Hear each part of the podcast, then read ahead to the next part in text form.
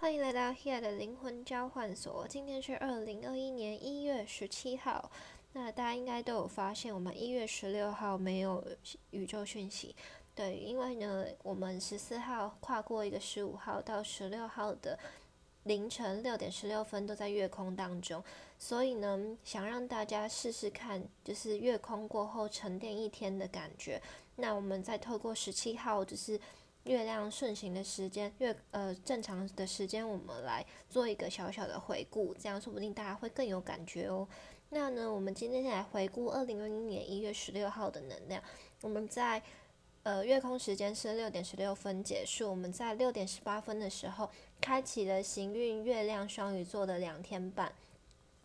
在进入月双鱼的能量的时候呢，我们通常会比较容易有很多的情感交流，或者是有很多的灵感，或者是容易做梦，或者是比较容易想要睡觉，或者是呢，你的潜意识灵魂突然可以感觉到某一些很不一样的指引，例如你的直觉爆发，或者是呢，你跟朋友交流的时候突然会有一个灵光乍现的感觉，甚至在这段时间也很适合跟别人讲出你的心里话。或者是给自己好好休息的时间，其实也是很适合的哦。对，然后呢，我们在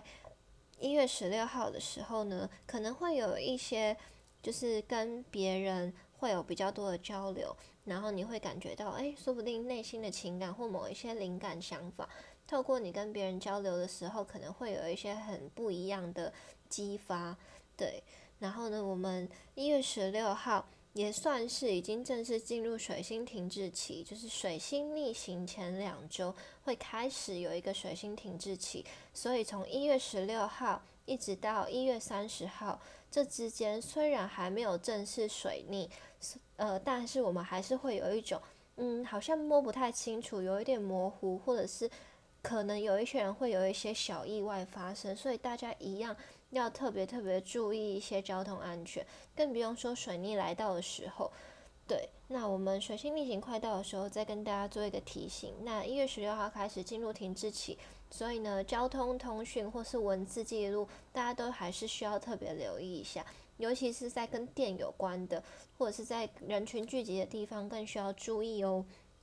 对，然后我们一月十六号的玛雅流日是 King 三三共鸣的红天行者，共鸣的这一个调性也是进入了首波幅第七天，也就是十三波幅日的中间最中心的能量，所以也意味着我们从一月十六号之后要开启一个新的能量场。对，所以呢，这一天给大家做一个空白留白，其实也是让大家可以校正自己，就检视今天你到底做了什么呢？对，我们是透过回顾的方式。那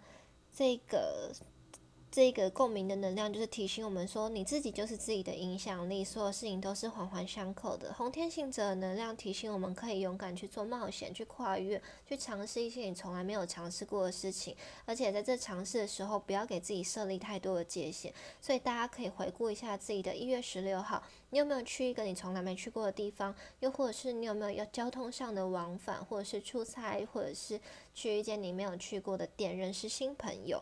这些都有可能，或者尝试一个新的工作内容都有可能哦。好，那我们现在就进入一月十七号的能量。一月十七号呢，也是算是进入月双鱼能量，呃，